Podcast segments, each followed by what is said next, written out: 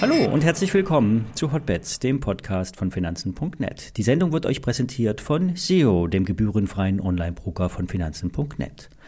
Alle nachfolgenden Informationen stellen keine Aufforderung zum Kauf oder Verkauf der betreffenden Werte dar. Bei den besprochenen Wertpapieren handelt es sich um sehr volatile Anlagemöglichkeiten mit hohem Risiko. Dies ist keine Anlageberatung und ihr handelt auf eigenes Risiko. Ja, bisher ist nichts passiert. Der Ausbruch beim DAX nach oben wurde abgesagt. Nach unten fehlt der wirkliche Wille, nachhaltig unter 14.4 oder 14.370 durchzubrechen. Es gibt verschiedene Chartformationen, aus denen die Indizes nach unten wegbrechen könnten. Der Trigger könnte vom US-Dollar kommen. Steigt er wieder an, wird der S&P auf 500 fallen und damit auch die anderen Indizes. Es ist gefährlich, jetzt noch long zu gehen. Die dritte Bärenmarkt-Rallye könnte vor dem Abschluss stehen. Es ist zwar noch etwas früh, auf die DAX-Wochenkerze zu schauen. Es könnte aber Stand heute die erste rote Kerze kommen nach neun grünen Wochenkerzen. Kommen wir zu den Einzelaktien.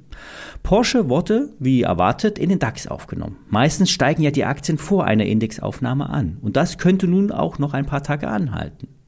In der Regel haben ja die Asset Manager den Wert schon vorab ins Depot genommen. Vielleicht nicht gleich zum Börsengang, aber als klar wurde, dass die Porsche ein Indexkandidat sein könnte, wurde die Aktie hochgekauft. Das letzte Hoch lag bei 111 Euro. 120 oder 130 Euro könnten es auch noch werden. JP Morgan hat gestern die Einstufung für die Porsche AG auf Übergewichten mit einem Kursziel von 140 Euro belassen. Die amerikanische Investmentbank sieht das operative Geschäft stark. Porsche ist Luxus und Luxus läuft gut. Denn es gibt weltweit so viele vermögende Kunden, die über so viel Geld verfügen und dieses auch ausgeben. Porsche ist im VW-Konzern die technologische Speerspitze, setzt voll auf Elektro und hat eine Top-Rendite, sprich eine hohe Marge.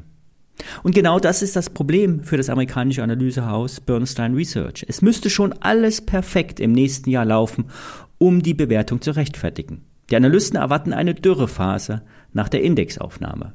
Fazit, Porsche ist attraktiv, könnte aber wieder etwas zurückkommen, vielleicht dann eine Chance zuzugreifen. Ein Absteiger ist die Aktie von Warta. Puma brauchte einen Platz im MDAX, dafür musste Warta gehen. Der Batteriehersteller findet sich nun im S-DAX wieder, ein Ort, in dem es in der Regel wenig Beachtung gibt. Warta ist ein gefallener Engel. Im Hochsommer letzten Jahres wurde die Aktie noch zu 160 Euro gehandelt und Alfred Maidon ähm, vom Aktionär kam aus dem Jubeln nicht mehr raus. Kursziele von 200 Euro und mehr wurden ausgerufen. Jetzt stehen wir unter 30 Euro und der Kater ist groß. Alfred zeigt sich nun enttäuscht und hat sich abgewendet nachdem er beim Kursverfall immer wieder ähm, Kaufgelegenheiten ausgerufen hat. Er persönlich hatte übrigens nie Warta in seinem Depot, auch wenn es manchmal den Eindruck machte. Kommen wir zu den Fakten. Warta wird aktuell mit 1,2 Milliarden Euro bewertet. Das ist weiterhin hoch, wenn man bedenkt, dass die gesenkten Prognosen komplett zurückgezogen wurden. Hintergrund hier sind verzögerte Auslieferungen von Kundenorders und gestiegene Preise für Energie und Materialeinkauf, die so nicht weitergegeben werden können. Nach hinten geschoben auf der Zeitachse wurde auch das Thema Autobatterien. Dies ist kein explizites Warta-Problem, sondern ein Umstand aus der Automobilindustrie. Es gibt zwar viele Gespräche zwischen den Autokonzernen, Batterieproduzenten und Rohstofflieferanten, doch Werke für die Serienproduktion sind bisher nicht gebaut, vielleicht geplant, aber nicht realisiert. Für Warta heißt das, sich im operativen Geschäft zu behaupten. Ein großmarschiger Kunde, Apple, geht bei anderen Knopfbatterien fremd und hat derzeit auch Probleme. Die Analysten wenden sich ebenfalls ab. Für Warta Research, äh, für Warburg Research gibt es bei der Warta operativ viele Probleme. Vor allen Dingen beim Ausblick. Da lagen nämlich die Schätzungen weit über äh, unter dem Marktkonsens. Wenn man auf den Chart sieht, müsste man meinen, ähm, alle haben schon verkauft. Aber die Aktie ist immer noch die am meisten geschortete Aktie in Deutschland. Die Erholungsbewegung nach dem 50% Absturz blieb sehr verhalten. Heute steht der Wert bei 28,50 Euro und das Tief bei 26,50 Euro könnte bald getestet werden. Ich würde nicht vor 20 Euro einsteigen. Wer mag, kann dort mal eine Drittelposition aufbauen, vielleicht bei 17 Euro nochmal nachkaufen.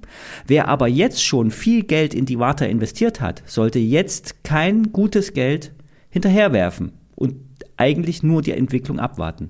Denn jeder Shortseller muss sich auch mal irgendwann eindecken. Die Frage ist nur, auf welchem Niveau. Bei dem Trades der Woche bleibe ich short auf Apple, Netflix, Dow Jones und DAX. Die Positionen haben ein unterschiedliches Risikoprofil. Der DAX Short ist mit einem Discount Put ähm, nur mit Hebel 2 unterwegs. Die Apple und Netflix Shorts sind mit Hebel 5 dabei. Und der Dow Jones Shorts ist ähm, der heißeste Kandidat mit Hebel 10. Soweit für heute. Ich melde mich morgen wieder. Bis dahin.